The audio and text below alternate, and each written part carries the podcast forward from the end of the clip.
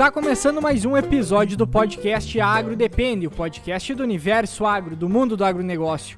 Hoje nós vamos estar falando sobre um tema que é uh, o tratamento dos efluentes, como, utili como utilizar o agro associado ao tratamento dos efluentes, que são a utilização dos dejetos, dos resíduos utilizados na, na, que sobram das indústrias, reutilizar eles ou utilizar eles de uma forma benéfica, até mesmo em associação com o agronegócio. Meu nome é Eduardo Sebastiani. Douglas Bonita Borda. Cassiano Sartor Decker. A Rock Bonen. Bom, então vamos falar para o nosso convidado aí se apresentar um pouco melhor, falar o, o seu currículo, vamos dizer assim, uh, ah, para a gente também entender um pouco melhor com o que, que tu trabalha. A gente já teve uma conversa antes, uma aula aí, basicamente, mas deixar tu se apresentar aí, toda a tua formação. Uh, sou Roque Bonen, formação engenheiro florestal pela Universidade de Santa Maria e com alguns cursos uh, feitos na área de tratamento de efluentes, manejo e gerenciamento ambiental e engenharia da produção. Muito bem, então vamos dando início aí, falar sobre o assunto que a gente veio tratar hoje, que é tratamento de efluentes, o agro também, dentro dessa questão do tratamento de efluentes, que vai muito, puxa muito da parte de industrialização, né? toda a questão de metais pesados, como também de dejetos humanos, dejetos animais, que entra muito, por exemplo, a parte de suinocultura que a gente tem forte nossa região, questão de, de leite também, né? Uh, então temos diversos processos hoje utilizados para tu conseguir fazer um tratamento desse afluente e conseguir não causar problemas para o meio ambiente quando tu vai uh, colocar esses dejetos novamente no, na natureza, no ciclo, né? Então a gente gostaria que tu comentasse com nós, explicasse também um pouco o que, que é afluente, o que, que é efluente, como é que é essa questão do tratamento, quem sabe até a legislação, alguma questão. Ah, eu começaria talvez um pouquinho assim de uh, colocar de como a nossa empresa chegou nesse assunto, nesse tema. Uh, nossa empresa é Proambi Projetos Ambientais. No início se trabalhava muito com a licenciamento e projetos de reflorestamento, licenciamento de corte de árvores. E como se prestava assistência a algumas empresas nesse ramo, também uh, se desenvolveu trabalhos no paisagismo e dentro desse contexto uh, acabou a empresa se envolvendo em uh, demandas que teria junto aos clientes, que é o tratamento de destinação final de, de efluentes e também de algum uh, lodo uh, biológico dessas empresas. Com isso, se buscou associar a nossa atividade, que é era e é ainda produção de grama, né? Tinha produção de mudas florestais também, mas hoje só produção de grama. Associar essa essa demanda de de lodo biológico, principalmente, o, o também efluente, né, na forma líquida, para uh, ah, fazer isso na aplicação de gramados. Esse é o histórico, a evolução que a nossa empresa teve, né, praticamente passando pelo projeto de reflorestamento, implantação, paisagismo e hoje praticamente só trabalhamos ainda com produção de grama e atendendo as empresas na, uh, no manejo, na destinação final de efluentes tratados. Com a, essa evolução toda, hoje nós trabalhamos uh, junto às empresas uh, nesse, nessa demanda, uh, porque no começo nós produzíamos tapetes de grama já com uma nova concepção, utilizando o substrato casca de arroz em natura, porque ele é, tem uma propriedade uh, boa da casca de arroz, ela é leve, uh, não se decompõe com rapidez e fácil de manejo e muito disponível na região. E com isso, tendo a fonte de nutrientes aqui também na região, que é da suinicultura, nós começamos a produzir grama uh, com esse aspecto, né, sobre firme plástico, com uh, substrato casca de arroz e uh, nutrientes a partir da, do churume da suinocultura. Com esse produto, a gente acabou tendo uma boa aceitação no mercado de tapetes de grama e na medida que isso foi se consolidando, nós fomos associando isso a essa possibilidade de utilizar outros uh, resíduos das indústrias. Começamos com uh, efluente espessado ou lodo espessado, né, na, que é decantado em umas indústrias, trazendo para cá e aplicando. Também uh, mais tarde já também passamos a aplicar o lodo que era uh, passado em filtro prensa e depois era aplicado na forma assim de lodo seco ou o lodo pastoso sobre os, uh, as áreas de produção de grama. Quase adubo sólido, vamos é, dizer assim. adubo sólido, porque uhum. as indústrias uh, sempre têm uh, associado também os efluentes que são oriundos de refeitórios sanitários e outros, então tem basicamente efluente industrial e efluente sanitário.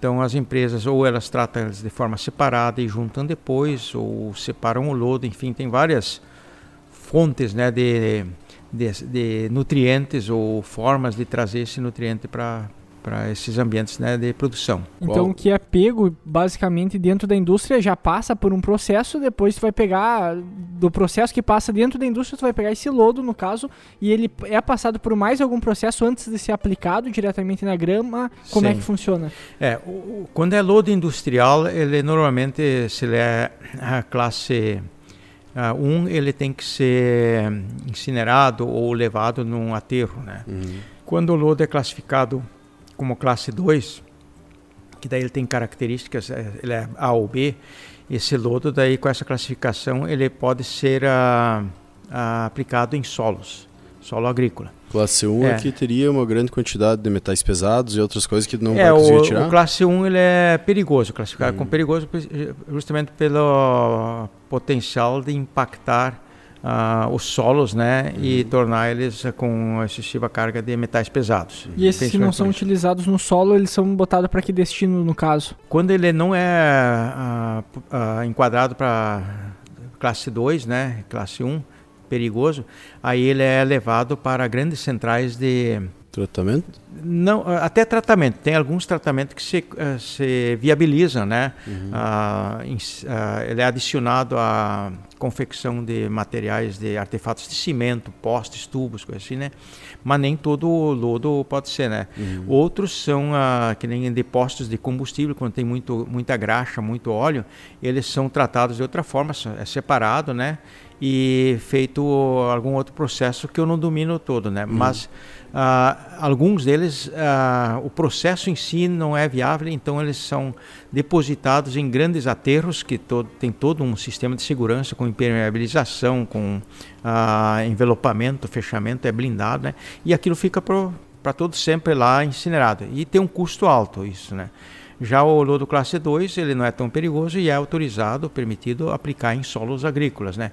Desde que se faça com uh, controle, com análise e com a aplicação em doses uh, e acompanhamento, monitoramento da, com análise de solos uhum. né, periódicas para ver se o solo não está sendo impactado. Né? Não é só tu pegar e aplicar, né? Não. Tem, tem uh, alguma instituição do governo que acompanha todo Sim. esse processo daí? É, falando assim, isso é da origem de como nós começamos a trabalhar nisso, né? Para depois, talvez, acho que até essa sequência uhum. fica boa, para depois nós falar por que do efluente.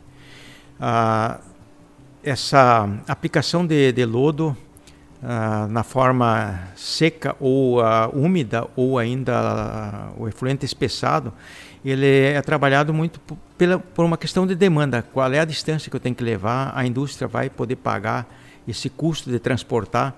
Então, o menor volume, menor peso é o lodo seco. Só que tem um custo para para fazer isso dentro da estação de tratamento da, da indústria.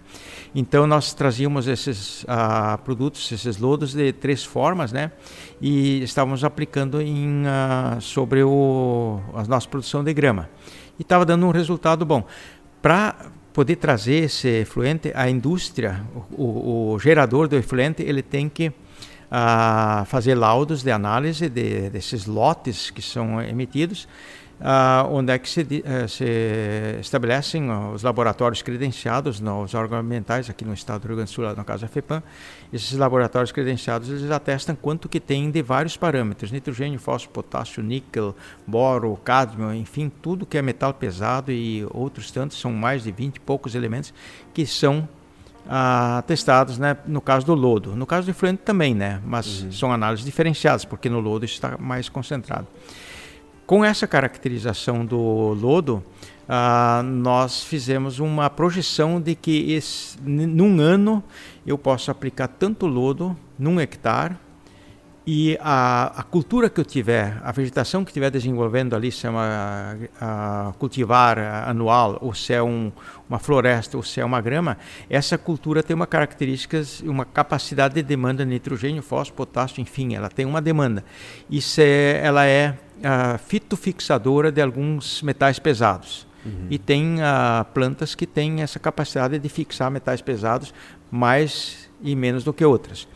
E isso então uh, me dá um, um, parâmetro, assim, uma orientação de quantos quilos, quantas toneladas eu posso colocar num hectare por ano, uhum. dado a capacidade dessa cultura a retirar. Cada semestre é solicitado, ou às vezes, dependendo, é, anual, é solicitado uma análise desse solo com todos esses parâmetros. É uma análise bem completa e, de novo, é um laboratório credenciado na FEPAM que pode fazer, não é qualquer laboratório que pode fazer essa análise. Uhum. Com base nessa análise, nós ah, enquadramos isso na resolução CONAMA, que é o Conselho Nacional do Meio Ambiente, na resolução 420, que estabelece quais são os limites de cada solo, né? limite de qualidade, limite de uh, monitoramento, limite de remediação, né?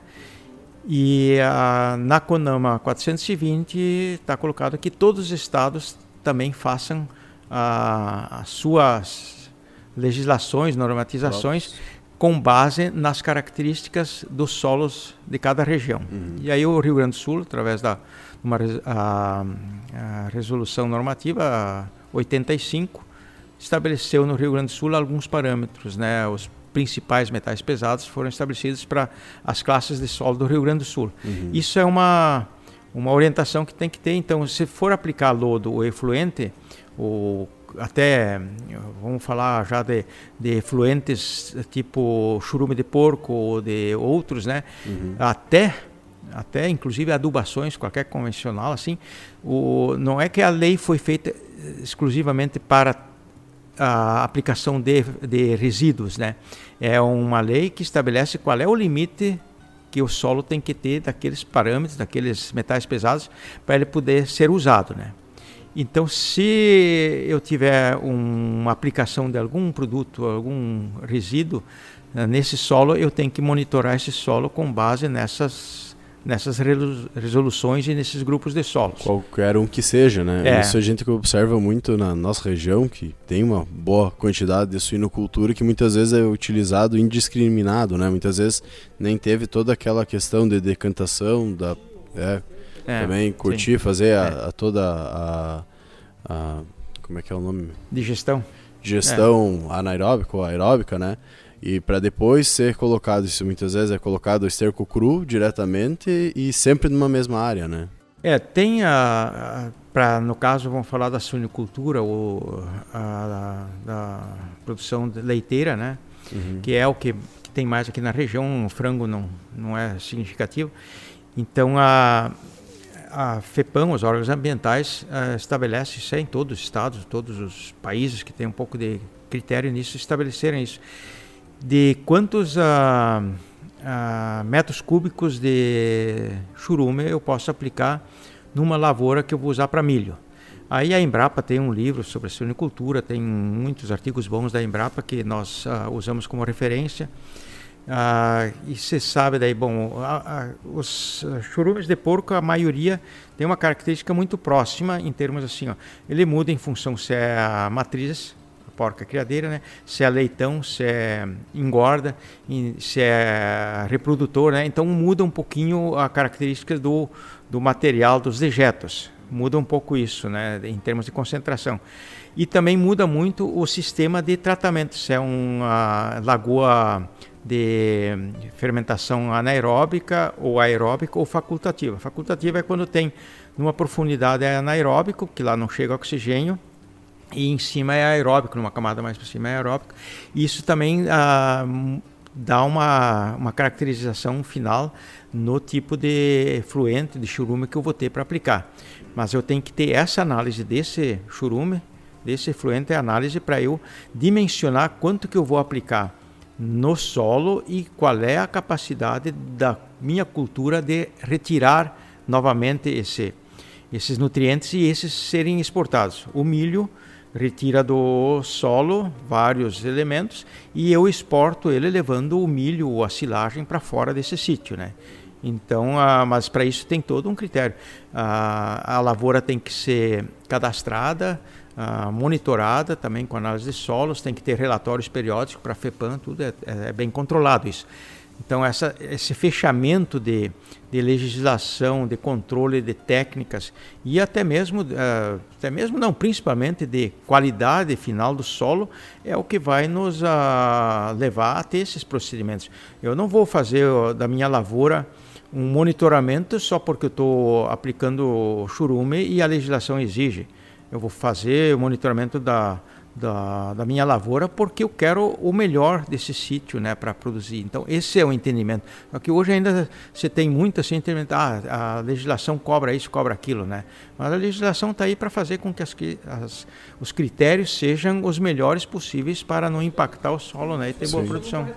É. Porque a gente sabe que tem alguns países, por exemplo, com excesso de utilização principalmente de churume, de esterco, em sido suíno, que com o passar dos anos, se tu mantém utilizando por muito tempo o mesmo processo, muitas vezes tem que ter, ter alguns cuidados com o solo, com a análise do solo em si, e para ter uma ideia também do quanto de metal pesado está colocando, vai chegar um tempo que o solo ele vai responder de uma ele vai responder dizendo, ó, oh, chega aqui realmente não tem mais condição. E, a, e vai, vai reproduzir em produtividade também, né? Não só pensando na questão do solo em si, mas toda a questão de lençóis freáticos, rios também, que é muito importante, que é de onde é que nós tiramos a água para tomar, né?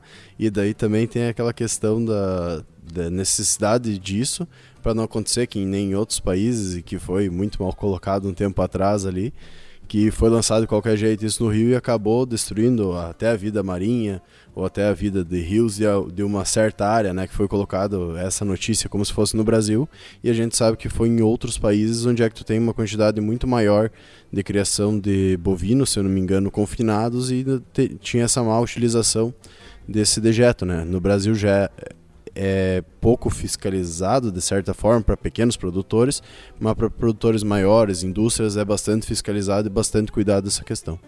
É um assunto bem lembrado, sim, do lençol freático, e daí em função disso, muitos países já restringiram muito ou até ah, não emitem mais licença para aumento de produção de dados ah, animais, suinocultura, bovinocultura, né, dado a, a limitação ao impacto no solo uh, no, na região ou no, no próprio país. Né? Uh, a questão da, do lençol freático é uma questão, acho que um, quase que uma das coisas mais sérias, né? porque se eu estou uh, adicionando isso ao solo, eh, automaticamente isso aqui vai migrar para o lençol freático. Com a, a, esse avanço, esse aumento muito da retirada de, de, água do lençol freático, nós fizemos essa reposição de água no lençol freático com velocidade muito maior, cada vez maior. Então, cada vez mais a gente está levando uh, material da superfície do solo para o lençol freático. E não tenho muita propriedade para falar, mas o que tem uh, na, nas notícias, sim, que o, um dos principais problemas do da aplicação de dejetos de a, suinocultura e outros que tem uma carga muito grande de nitrato. Esse nitrato ele migra muito fácil e ele vai aumentar no lençol freático, de onde nós tiramos água para dessedentação de animais, para nossa dessedentação principalmente. E o nitrato está comprovado que ele é, é, um potencial gerador de câncer, né? Então, até para lá no final de novo é nós, nossa saúde, né, que entra em jogo, né?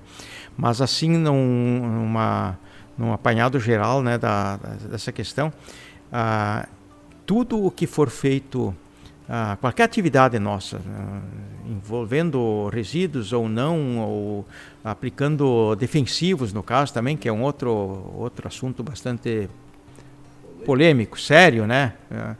Ah, tudo isso tem que ter hoje um entendimento de que precisa ser monitorado.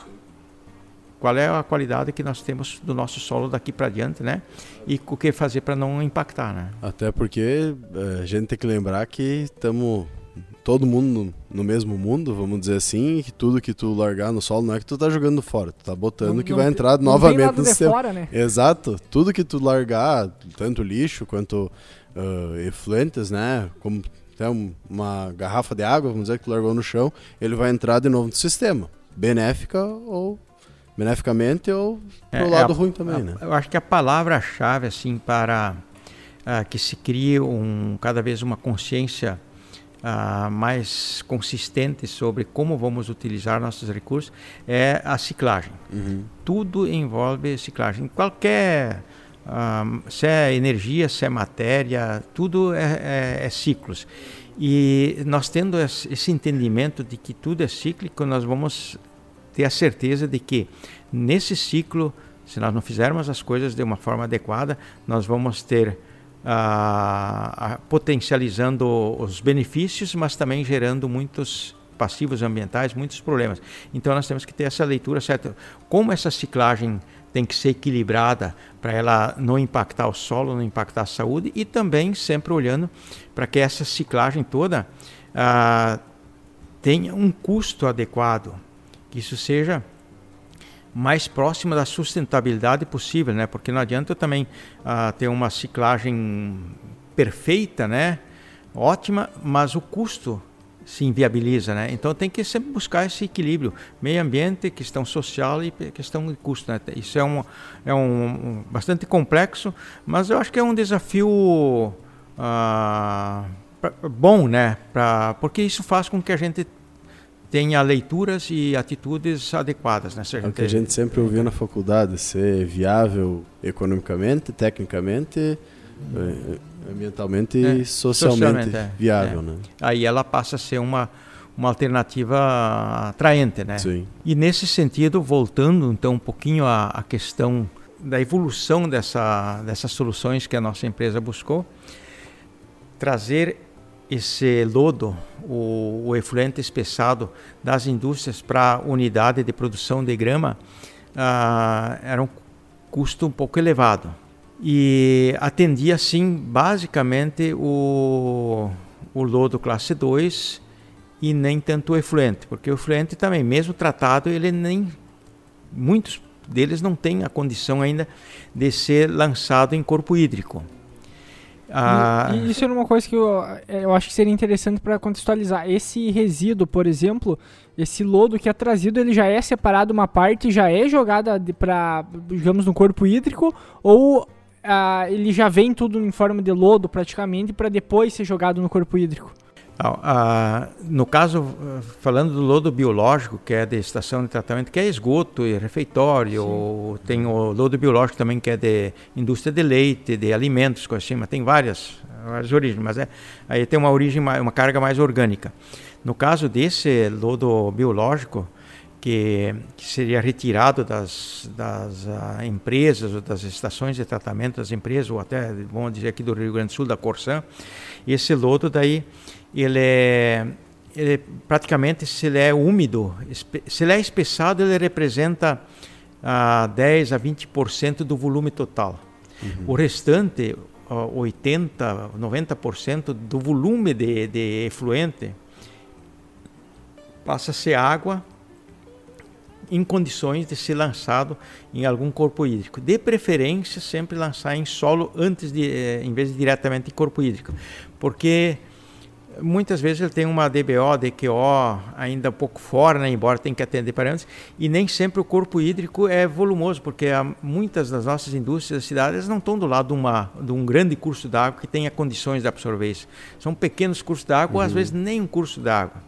Então, a, mesmo sendo ah, lançado na condição estabelecida, ele assim mesmo ele pode impactar na vida aquática, né? Sim. Então a, a, orientação sempre é, se possível, lançar em solo esse, esse líquido.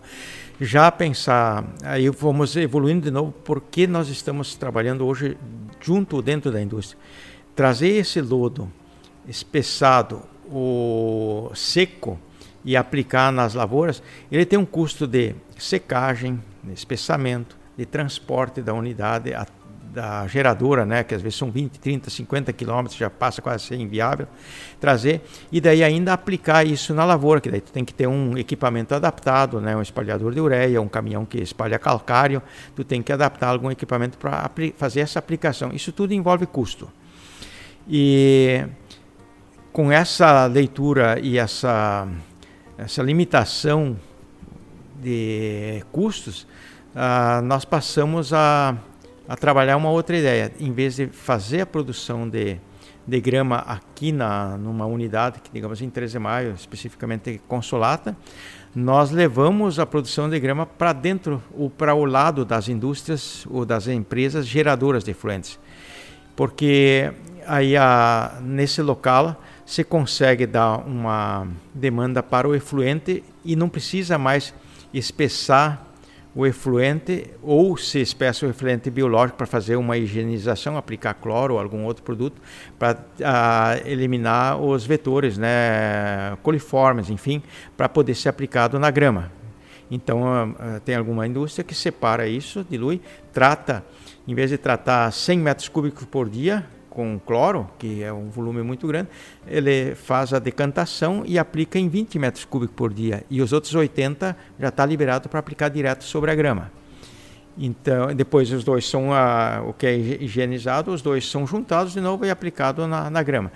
E na, nas indústrias que tem o efluente industrial, que não é tão bom assim para a grama, ele nem sempre tem nitrogênio e, e fósforo, a maioria tem potássio em excesso, né?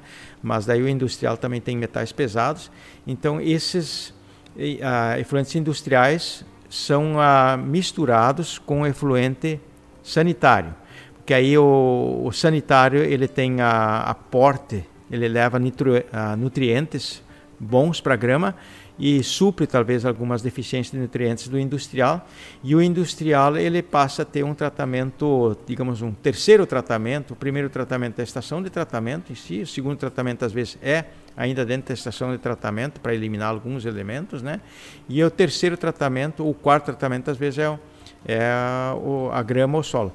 No nosso caso, normalmente ele passa a ser assim o terceiro tratamento, onde é que a, o efluente passa pelo sistema das, de raiz da grama e de, o quarto tratamento é aplicar ele no solo. Então tu vai acabar fazendo, que nem tu comenta, misturando os dois e daí tu vai dar o, o, a possibilidade da grama crescer, que nem tu comentou, que o biológico vai ter toda a questão uh, dos nutrientes necessários para ela crescer. Tu coloca junto industrial, que tem alguns nutrientes também, mas também tem metais pesados, e tu consegue pulverizar isso de uma forma que não fique uh, não cause problema ao meio ambiente, a, a questão da grama também, e tu consegue como se os dois se complementassem Exato, no e caso. tu consegue pulverizar, que eu digo é espalhar o máximo possível uh, dentro dessa grama para tu conseguir Sim. não causar problema no solo que está abaixo, correto? É, aí entra, porque a poluição na verdade assim é, é o excesso, é a, a, a, além do limite. E no caso da, da aplicação da, de qualquer efluente, tanto uh, industrial quanto sanitário, ou até os lodos, aplicar em solo, é de novo essa questão assim, ó, eu vou aplicar até atingir o limite de qualidade. Depois uhum. eu tenho que ter monitoramento, assim. E o que, que eu vou exportar desse sítio? Uh, uma lavoura de, de cenoura, é uma das que tem a maior capacidade de, de novo exportar nitrogênio, porque ela demanda, a cenoura demanda muito nitrogênio e sai em toneladas de cenoura por hectare. Então, se eu aplicar, eu, eu estou exportando do, do sítio através da cenoura nitrogênio e outros. Se eu aplicar isso em solo florestal, eu vou estar tá diluindo isso depois ou exportando desse sítio de novo apenas madeira ou lenha Uhum. E depois de 5, 7 ou mais anos, né, até que a minha floresta esteja em, em ponto de colheita. Sim. Então, a raiz, a folha, a casca, enfim, muita coisa disso fica no sítio, uhum. que, que, foi, a, digamos, a esponja que absorveu o que eu coloquei lá. Nem tudo é exportado. Ah, no nosso caso, utilizando o substrato casca de arroz e a, a grama, uh, vemos uma vantagem também nesse eh, sentido assim.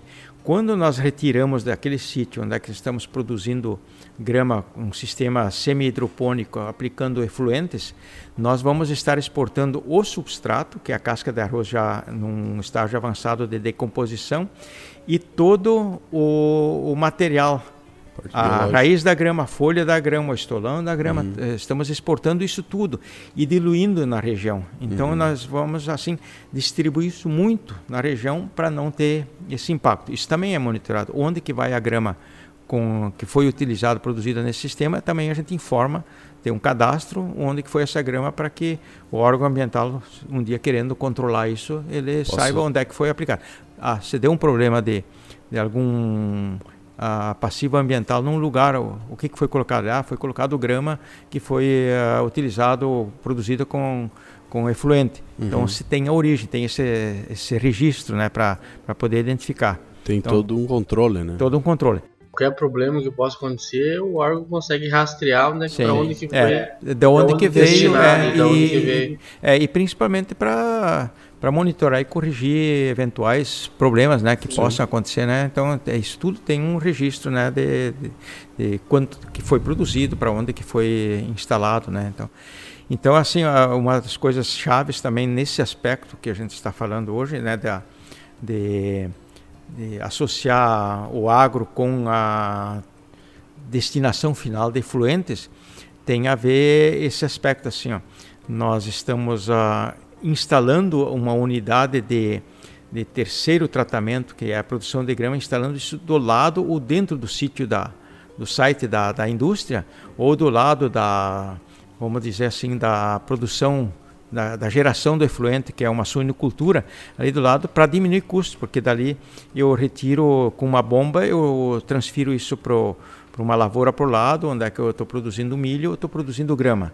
E não estou colocando um caminhão para fazer esse transporte caro e aplicando numas pequenas janelas de clima bom e de não cultura para aplicar isso na lavoura. É, a gente consegue observar bastante essa questão do custo, né? Quando a gente entra na parte de suínos, que para um produtor, se eu não me engano, colocar um, um chiqueirão, vamos dizer assim, né? uh, ele tem que ter tantos vizinhos, uh, tanto de área em hectares, para ser disponibilizado esse efluente. E daí muitas vezes a gente observa que logo quem está do lado, na volta mesmo, que não passa de 1, 2 quilômetros, vale a pena. Mas quando começa a passar um pouquinho disso, até por não ser um tratamento tão adequado, a gente sabe que não é feito com tanta precisão, vamos dizer assim, muitas vezes tem um excesso de água, tem poucos nutrientes, a densidade dele é baixa, não vale a pena, não, não paga nem o diesel do trator para fazer espalhar isso aí, né? E daí que acaba sendo um problema tanto para o produtor de suínos, que está com esse excesso de efluentes, quanto também pro, pro outro cara lá que vai receber ou vai pagar muitas vezes por esse eh, efluente, querendo não, vamos dizer, um adubo biológico. Paga o adubo. Né? É. É. Uh, também não vai estar tá valendo a pena porque ele tem uma densidade muito baixa, tu vai estar tá botando pouco nutriente ali, né? Então, entra nessa parte também do. É, os caras precisam eliminar aquilo ali da propriedade de alguma forma. E eu já, já vi produtores que trabalham com suinocultura, por exemplo, deles, por exemplo, se, ó, se o vizinho quer, pega aqui, leva, não, nem cobra, pra, porque ele precisa despachar isso para algum lugar, né? E não é todo mundo muitas vezes que está disposto em pegar aquilo ali, de buscar, fazer a aplicação. Então tem todos esses poréns durante o processo. É, quando nós começamos há uns oito anos atrás, mais ou menos, a utilizar os dejetos de suínos para na forma de churume, de líquido, Sim. a gente trazia com um caminhão próprio, a, fazíamos aí uns 25 quilômetros, né? A, ainda se pagava alguma coisa para o fornecedor do churume. Uhum. Hoje está eh, uh, num ponto assim que o gerador, o suinocultor está pagando para retirar. para retirar além da carga uh, de nutrientes que o agricultor tem, né? Uhum. Então uma carga de 8, 10 metros cúbicos, né, tem um, um X valor em termos de, de, de, nutrientes, né? Comparado hoje com a, com a tecnologia, com a logística que tem de aplicar um adubo de forma de precisão agrícola com adubo químico, né? Sim. Tu regula a, a semeadeira, a, o, a cultura que tu quer, está programado os sítios que tem boa produtividade não, e a semeadeira vai fazer aquela precisão da adubação, né? Uhum. Já com o churume não é tão fácil. Tu vai pegar um caminhão, primeiro lugar, qual é a característica uh, nutricional, assim, de nutrientes que tem o churume? todo dia tu vai fazer análise? Não tem, não tem esse controle. É. Aí tu vai levar, vai levar naqueles dias onde é que tá seco, pode entrar na lavoura e não tem cultura. Aí já começa lá o suinocultor, ele tem que ter umas lagoas muito grandes para poder estocar quase meio ano de estoque, porque ele não tem todo dia para fazer essa aplicação. Então, quanto mais, digamos, dinâmica e rápida for a geração, o tratamento, e a destinação final melhor. Mas hoje, com essa característica, sim, nós estamos com uh, grandes lagoas que têm um custo alto, tempo de, de digestão para aquilo lá tudo. O cheiro também ajuda muito, porque a, a, digestão anaeróbica é um inconveniente por causa dos gases que, que produz. E então uh, tem todos umas, umas, uh, uns aspectos assim que podem ser melhorados bastante.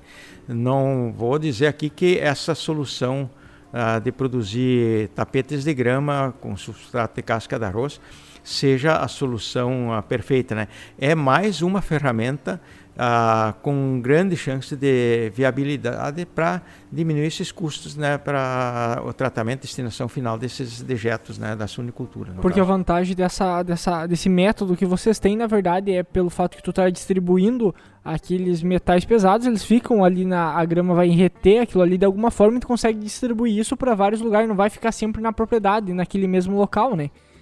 É, o falar em metais pesados, sim, no caso do dos uh, dejetos uh, da suinocultura e mesmo de, de efluentes de indústrias de alimentos, né?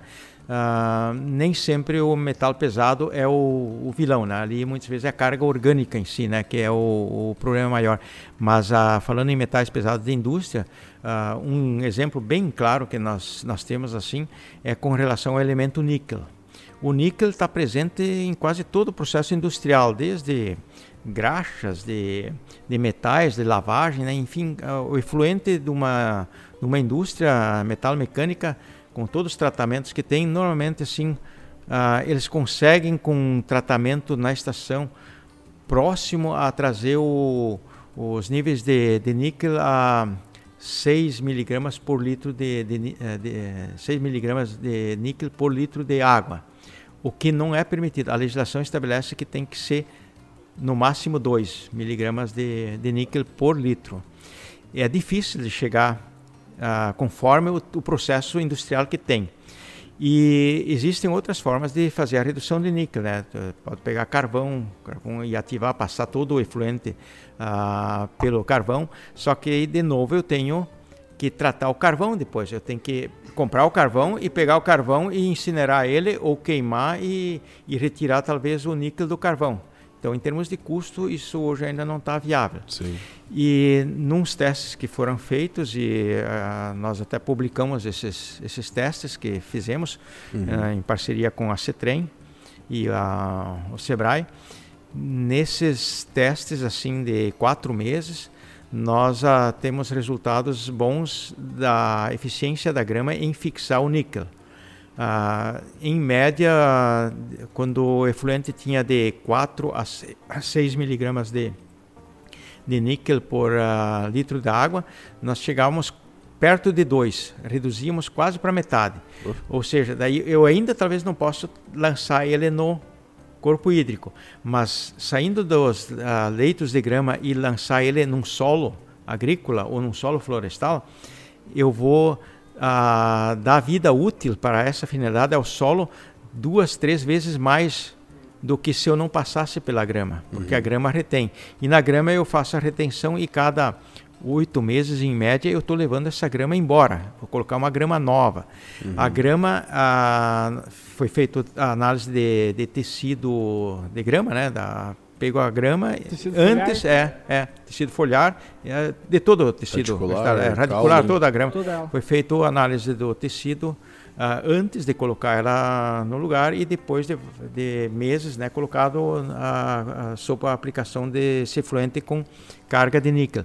A grama aumentou em dobro a, o teor de níquel no, no tecido da grama. Uhum. Tem outras plantas que acumulam bem mais, né? Mas é informação que tem e tem algumas informações aí que, que falam até da planta que que assim come níquel, né? Mas a gente tem que cuidar, né? Que tem muita propaganda assim às vezes enganosa, né? Mas alguns testes nos comprovaram que a grama ela tem essa, essa eficiência. Falo da grama assim a, de forma repetida porque a grama tem entre outras características assim também tem o aspecto assim, eu tenho uma DBO, DQO meio alta do efluente. O que, que é a DBO e a e a e esse outro? DQO. DQO. A, a DBO é a demanda química de oxigênio. Então, a, se eu tenho no efluente assim, Uh, eu tenho alguns elementos dentro, principalmente matéria orgânica dentro do efluente que não está digerida, e eu lanço isso, eu vou criar um ambiente, vou lançar isso numa lagoa, no, no corpo hídrico. Uh, o efluente que eu estou lançando vai utilizar e o efluente em si não, ele tem carga orgânica, onde daí uh, os micro-organismos da água, do, do meio aquático, vão utilizar o oxigênio que está disponível para fazer a digestão da matéria orgânica. Uhum. E aí esse oxigênio cai muito e não fica disponível para a vida aquática, para os peixes principalmente. Né? Então, isso é um, um, processo que tem que cuidar muito quando se adiciona uh, dejetos de, de, suíno em uh, lagoas para produção de peixes. Né? Uhum. Tem que cuidar é, muito que entra a parte, por exemplo, de, de elevar demais de, de, nutri, de, de nutrientes, nitrogênio, é. começa a aumentar a quantidade de bactéria, começa a diminuir a quantidade de oxigênio para os peixes, então é. tem vários processos que eutrofização da água, né? É, é eutrofização né, da, uhum. da, da, água. Né? E o DQO? É. DQO? DQO, é, demanda química de oxigênio. A demanda química de oxigênio, assim, é quando uh, eu tenho elementos na, na, no efluente que, por si só, esses elementos reagem com oxigênio. Hum. Então, é quimicamente. Demanda, a DBO é a demanda biológica de oxigênio. Quanto que a biologia vai absorver. Então, é uma relação com a com a carga orgânica que eu tenho Sim. dentro do, do, efluente. Né? Então, se eu lançar esse efluente numa grama, é, essa DBO, DQO, quando a, o efluente sai da grama, isso está, bem dizer, resolvido. Uhum. Não, não tem mais esse problema né, para lançar no solo florestal e, e também em corpo hídrico. Uhum. Aí tem mais o nitrogênio, fósforo, potássio, que são os principais uh, elementos né, do, do, macronutrientes, né, e eles estando presentes também são uh, retidos. Né? Claro que numa, num efluente de silvicultura, muitas vezes o nitrogênio está lá em cima, né? então eu de, eu de novo tenho que pegar sim um, um, estudo técnico para ver quanto que eu tenho de carga no efluente e quanto que a minha cultura grama vai demandar nesse período de seis, oito meses até que fecha o tapete de grama e quanto que de nutriente, de nitrogênio no caso, sai desse efluente aplicado na grama, porque ainda sai nitrogênio junto, talvez num nível acima na condição de aplicar num, lançar isso no corpo hídrico. Mas eu não estou lançando no corpo hídrico, vou lançar em um solo florestal associado ao, à área que estou produzindo grama. O que é aplicado na grama, no caso, ela passa por uma, é, isso é um processo que depois vai pode ser que tu retira algo dali ou simplesmente fica ali na grama e depois só redistribui a grama, digamos é, assim, comercializar. É, uma parte passa porque a não ser que eu tenha uma área muito grande de grama, né? Sim. Mas ah, quando passa da grama, todo o leito de produção de, de grama nesse sistema semi-hidropônico, tudo ele é impermeabilizado. Tem uma lona é, em toda aquela área, se é um hectare, dois, toda ele está impermeabilizado e tem uma inclinação em torno de 3 a 5 graus de, de inclinação para que ele tenha uma drenagem lenta e dê tempo para que o efluente fique em contato com o sistema radicular, para não ter uma, uma drenagem rápida e também não, não criar a erosão da casca de arroz, né? No, caso. no final de cada leito, que tem uma largura média de 25 metros, tem uma calha revestida com gel membrana que recolhe esse excesso. O que passou, tanto a chuva quanto o efluente aplicado, é recolhido e é drenado para um para um sistema que daí leva o, o excedente desse efluente para um solo florestal. Ah, se procura associar muito isso em questão assim de, de condições topográficas também para que no alto sejam feitos os leitos, onde é que com o sistema de automação da, da irrigação ele é aplicado em cima desses leitos de grama, o efluente é aplicado via aspersão, para ser uma, uma aspersão bem uh, distribuída. o excesso da, da aplicação, o que passa pela grama é, é drenado e já da própria drenagem é conduzido aí uh, se colocam hidrômetros para medir quanto que foi uh, evapotranspirado, né? Porque uh, em média você consegue no verão evapotranspirar ali de 5 até 8 milímetros dia, né? Então se eu aplicar 100 metros cúbicos de efluente num hectare de grama no verão com área aberta, eu consigo evapotranspirar 50 ou mais por cento vai para a atmosfera, né? Sim. Isso tem dados de pesquisa que comprovam isso, né? Ah, de novo, eu, mas aí eu estou diminuindo o volume de água, não, não a carga. Não, não adianta só resolver isso, né? Então a, a grama ela é o, o, assim o ambiente, a cultura que melhor funciona para evapotranspiração, porque ela é aberta, tem um, uma massa, produz muita massa por hectare ano, né? E o ano todo diminui um pouco no inverno, mas o ano todo a grama está tá produzindo. Outras culturas, não. Tem um ciclo aí de 4, 6 meses e acabou. E a grama não, ela é o ano todo. Então ela tem essa vantagem também, né? E a, a, ainda assim, no, no, caso da grama, ela tem a, essa, essa vantagem de ser um subproduto que tem valor de mercado. Eu, eu posso vender essa grama para instalar ela em rodovias, em parques, em jardins, em estabilização de taludes, em controle de, de erosão, recuperação de áreas degradadas. Né? Então, tem de novo um valor final comercial. Esse conjunto, a indústria tem que gastar um pouco para fazer essa, esse tratamento dentro ou junto do lado da indústria. Uh, e o produto final também uh, ajuda a pagar a conta, né? De novo, olhando para a sustentabilidade, né? Uh, entra o aspecto sim que eu quero citar, o porquê de instalar essas unidades de produção de grama num sistema semi-hidropônico utilizando o efluente nessas indústrias, né? Junto ou dentro da indústria do lado, porque ah, imagina o custo de uma indústria dessa se tiver que pegar e pagar caminhões diários para levar esse efluente 20, 30 quilômetros longe. Ainda não ter lavoura disponível o ano todo para fazer a aplicação. Isso se torna muito, muito complicado. Então, se eu consigo resolver isso do lado da indústria, com uma área de produção de grama que reduz bastante, retém bastante a carga e essa carga eu posso redistribuir vendendo os tapetes de grama e o, o pouco que sobra eu aplico num solo florestal ali próximo também, de, por gravidade, nem por bombeamento, uh, por gravidade se torna muito, muito mais barato do que se for um caminhão tendo que levar uhum. para umas lavouras. Né? É, a gente entra muito na parte que o mercado em si, em geral, a sociedade está buscando muito, que é uh, não obrigando, mas uh, vendo que tem a necessidade desses processos aí de todo esse tratamento de efluentes. A indústria está vendo que está sendo se tornando uma obrigação não só por causa da lei, mas por causa também do de quem compra dela, vamos Sim. dizer assim, né, do uhum. consumidor. E essa questão de todo esse processo que vocês construíram é uma ferramenta a mais que nem tu comentou para viabilizar esse tratamento e que de alguma forma se torna mais uh, tanto aceitável para essas grandes indústrias como também para um produtor rural uh, que tem a questão da suinocultura, a avicultura e outras criações aí, uh, a questão de fazer esse esse tratamento de efluentes, porque ele muitas vezes não vai estar tá perdendo dinheiro em si uhum. por causa disso. Ele vai ter tá tendo uma nova possibilidade de renda através disso ou diminuir um gasto que ele teria para fazer todo esse tratamento de influente que é uma coisa obrigatória, né? Então é muito importante que tenham uh, novos projetos e que já está sendo feito há bastante tempo já está uh, efetivo, vamos dizer assim, né? É, já está efetivo. É, uh, que cada vez evolua mais e que consiga construir novas alternativas mais baratas e que movimente o mercado também, que a gente sabe que para tu colocar alguma coisa e ser efetivo no mercado, ele tem que ser viável financeiramente, né? Não adianta ser só social, ambiental e tecnicamente. Tem que ter o financeiro que é o que move, basicamente.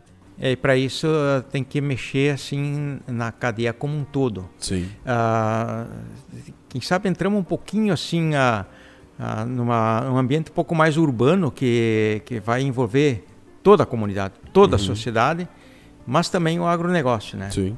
Ah, que seriam, ah, que, que, são na verdade ah, essas demandas que tem cada vez maior e é, como tu falou, sem a, a consciência, né? Ah, eu vou deixar de comprar um produto porque ele é produzido com custo ambiental, uhum. o custo social. E vai por aí a consciência, Sim. e é por aí que tem que ser, né? Então, uh, hoje, cidades de pequeno porte, sim, uh, tem muita dificuldade em instalar um sistema eficiente de tratamento de esgoto, né? A rede de esgoto, uh, o custo altíssimo, né? Abrir ruas e, enfim, é, não, se fosse barato e viável, né, todas as cidades pequenas já, já teriam isso, né? As cidades grandes têm porque tem que fazer, porque senão ninguém mais fica lá, dado o tamanho do problema ambiental, né? Está nadando é, na merda. É, é, estão é, nadando dentro do, do esgoto, né? E como a gente viu há pouco tempo, né, notícias aqui do estado, onde é que tinha ah, peixes morrendo direto, uhum. assim, num, sem explicação. Sem explicação, né? Bem, bem, bem explicado, né? explicado. Era só olhar a água que entendia é, logo só, também, né? É, mas é, de novo, a carga. E de quem? Da, não é pre, problema daquela prefeitura, daquela gestão, coisa assim. É, é um contexto todo. É, é, problema também daqueles moradores que não têm a infraestrutura básica. Então, a legislação, tudo vem para esse lado. Aí, eu, olhando assim, ó, como vamos associar é, essas técnicas, esses recursos com a, essa necessidade? Hoje já está se trabalhando muito dos prédios, né? Na, na, maioria das cidades, o prédio tem que ter no porão, no lugar, tem que ter cisternas, tanques, onde é que vão fazer a, a, a pré-digestão do, do esgoto, né? E lançar uma água em condições boas na rede pública, que não vai impactar os cursos d'água, e com pagando uh, periodicamente um caminhão, tanque, né? Para retirar o lodo espessado, que tem a carga maior. Quem é que vai pagar isso?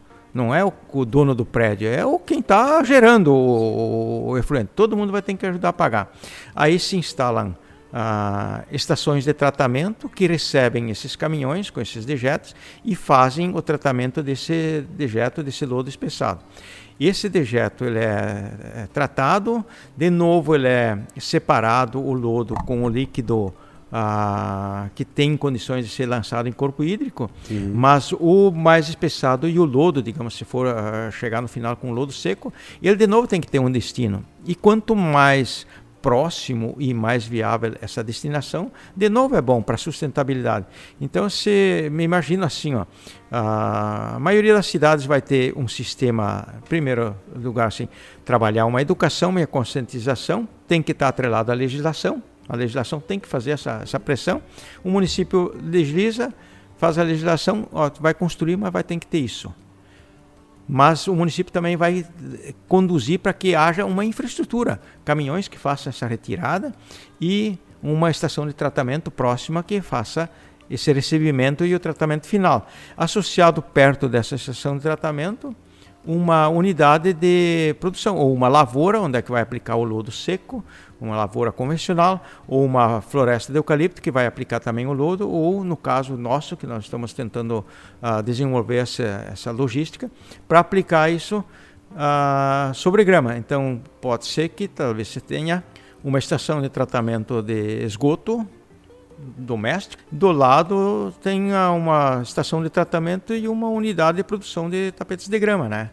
Então tu integra isso tudo, vai viabilizar a questão ah, de custos para todo mundo e principalmente a questão ambiental, né, no Hoje, final, né? querendo ou não, se tu for, for analisar o tema uh, de, de, saneamento básico em si da população, ele é um tema que cada vez ele é mais atual e mais falado, porque hoje mais, a maior parte do mundo em si não tem acesso a saneamento básico, isso gera problemas até mesmo de saúde pública, é, e a, a, parte ambiental também acaba sendo um problema, então é um efeito cascata, um efeito dominó que só vai indo.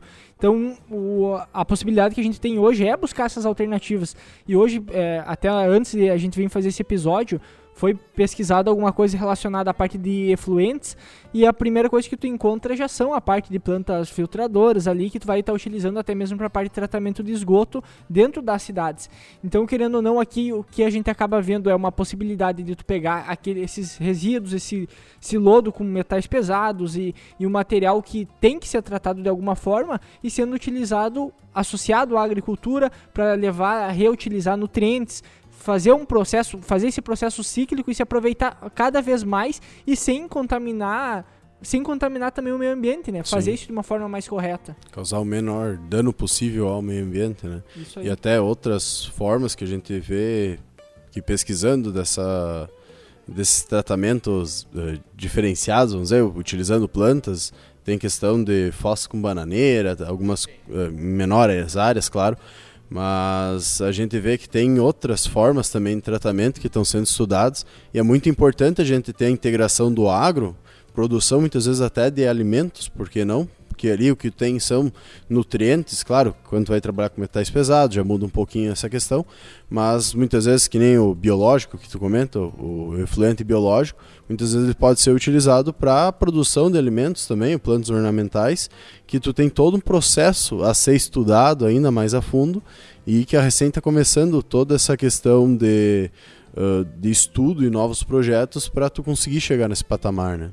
Até é, o nosso trabalho assim teve como referência um, um pouco, né, a uma indústria automobilística no Brasil. Uhum. Ela fez o digamos, o terceiro tratamento do efluente uh, em uh, cultivo de arroz. Uhum. Então ela tinha área próxima, né? A, indústria grande normalmente é retirada de, dos grandes centros. Sim. Então a, a, área em si, em redor, ela é de um custo um pouco baixo, né?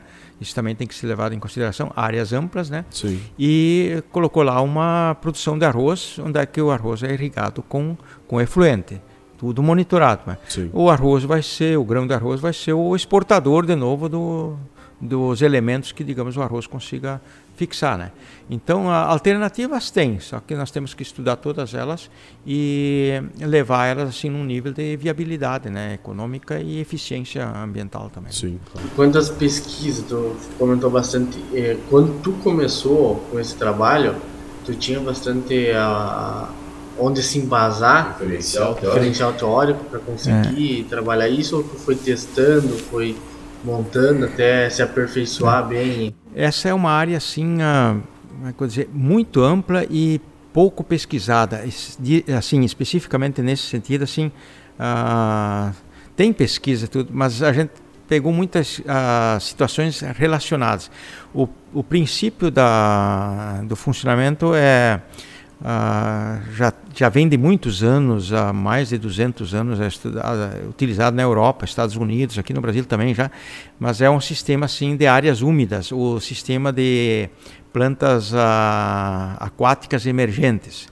É, então, ah, na verdade, é a leitura feita de banhados. Então, lança uhum. o efluente no banhado, o banhado tem uma vegetação lá que tolera o excesso de umidade e faz essa, essa retenção de alguns nutrientes. Só que o banhado natural, o que, que ele acontece? Ele, ele cicla, mas o que a matéria orgânica palha que produz aqui vai ficando sempre ali. Então, vai aumentando sempre a carga orgânica, enfim, de, de vários elementos ali no, nesse banhado. Não, é, não existe uma exportação.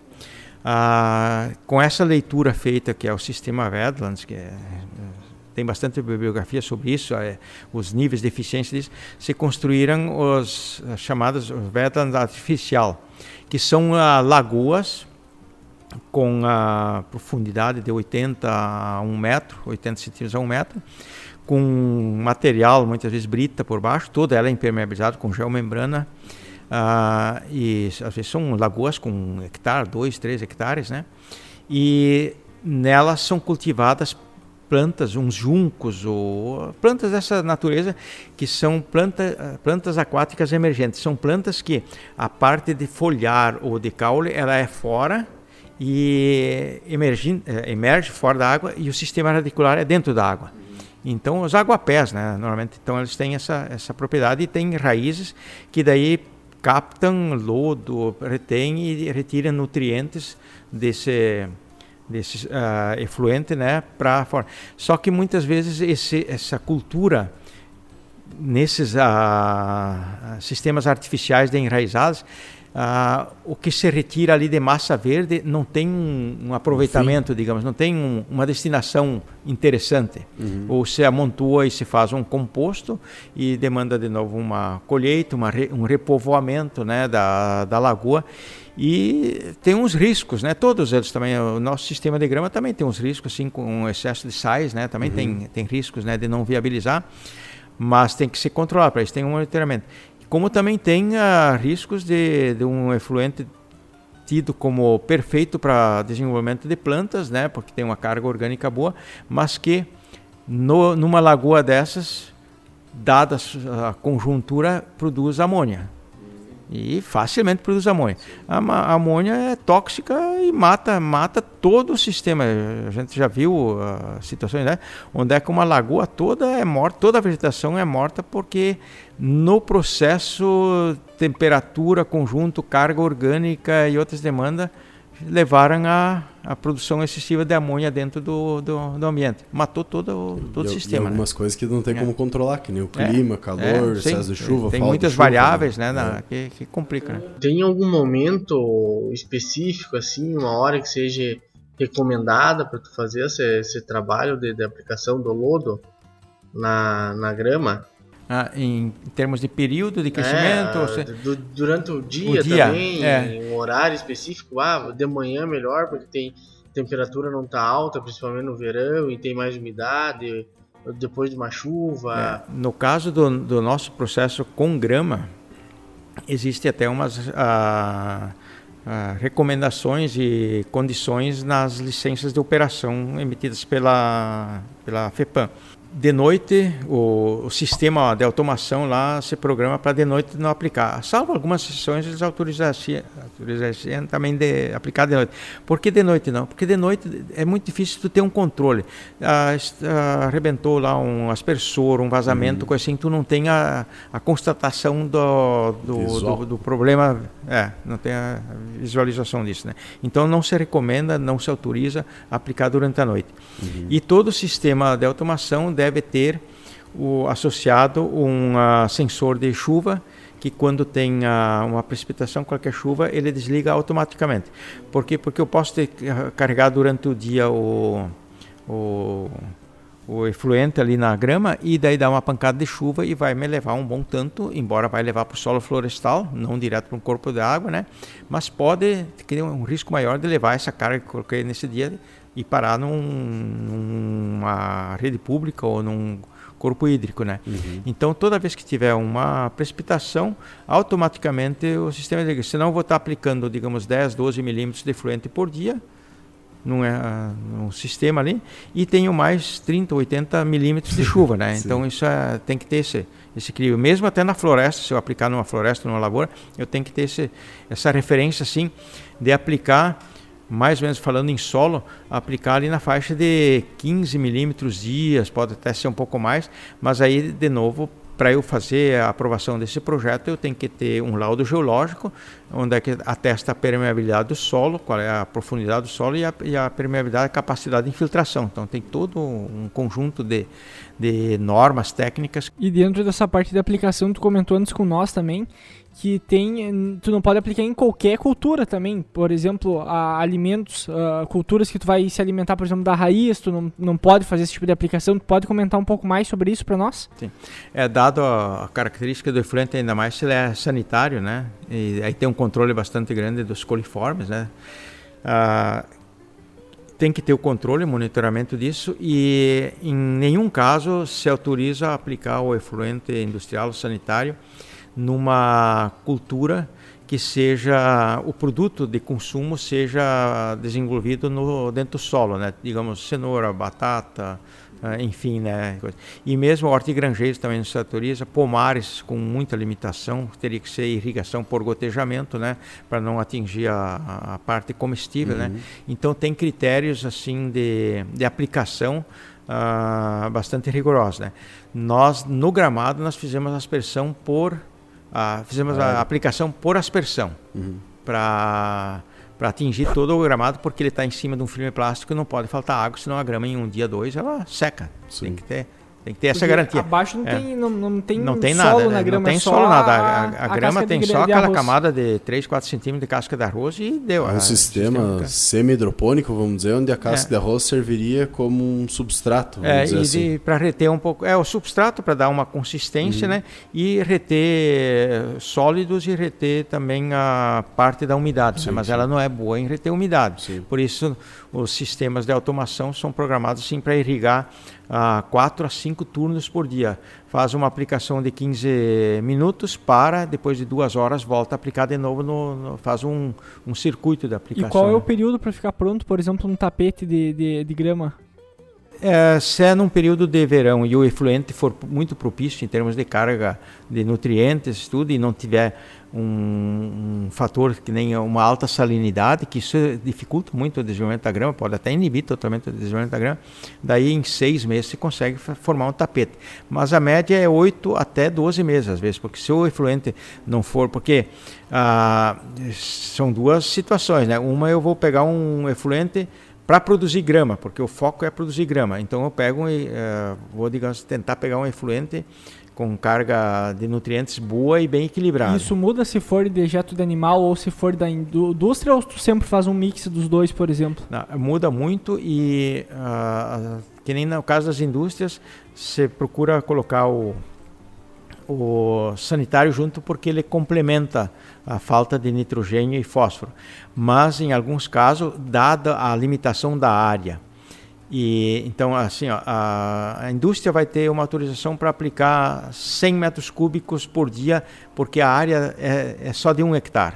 Não existe espaço, não existe área disponível para mais.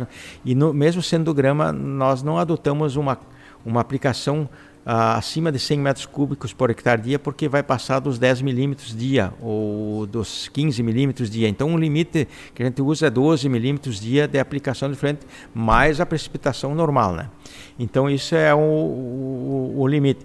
Então, quando a, a, a área é limitante, se opta em não em aplicar só o industrial e não o sanitário junto, porque ah, somando o industrial e o sanitário eu vou ter 200, 300 metros cúbicos dia. Então eu uso talvez só o industrial para aplicar. Aí o problema da grama ah, é maior para se desenvolver, porque ah, daí nós colocamos um sistema de fertirrigação associado com a irrigação, onde é que se faz a adubação complementar uma ou duas vezes por semana de nitrogênio e fósforo. Então o próprio sistema de irrigação ah, aquele sistema com a válvula agora não lembro o nome, né? Mas é automático, né? Não, é, se usa isso aí é bem prático, né? Então, é, é, todos esses recursos são instalados né, no sistema de irrigação.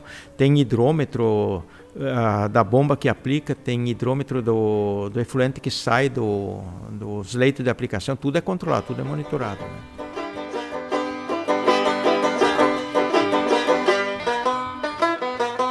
Eu eh, fechando assim a, o aspecto, né, não é mais nenhuma uma questão técnica nada, mas acho que uma questão de posicionamento. Uh, nós falamos muito sobre esse assunto, mas no final é questão de preservação dos nossos recursos.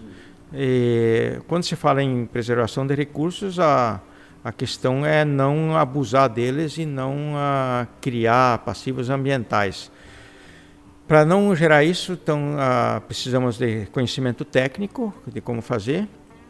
Tendo conhecimento técnico para fazer, ou tu faz por, por uh, consciência, por educação, né, consciência, ou tu faz por imposição legal, né. O que eu acho que sempre procuro assim salientar muito, né, uh, o que vai valer tudo é a atitude. Uh, se eu tenho conhecimento técnico, tenho legislação, uh, resolve boa parte. Mas o principal de tudo, no final, é a atitude de todos. Atitude como uh, empreendedor industrial, como um gestor de uma estação de tratamento, uma atitude de quem é uh, gerador de efluente na cidade. Então, uh, o pessoal tem assim, eu sempre uso como uma referência, né? A, a nossa cultura hoje está é, tá muito assim, né? eu levo para dentro quilos e quilos de alimento para dentro de casa e de 10 quilos de alimento, eu tenho talvez meio quilo de resíduo plástico, papel ou orgânico para levar para fora. a, a, a, cultura é tal que se eu levar da porta para fora e largar para a porta fora, o problema não é mais meu, é da prefeitura. Sim. Se eu jogo lá na rua, quem é o condenado, o relaxado, o mau gestor é o município, é a prefeitura.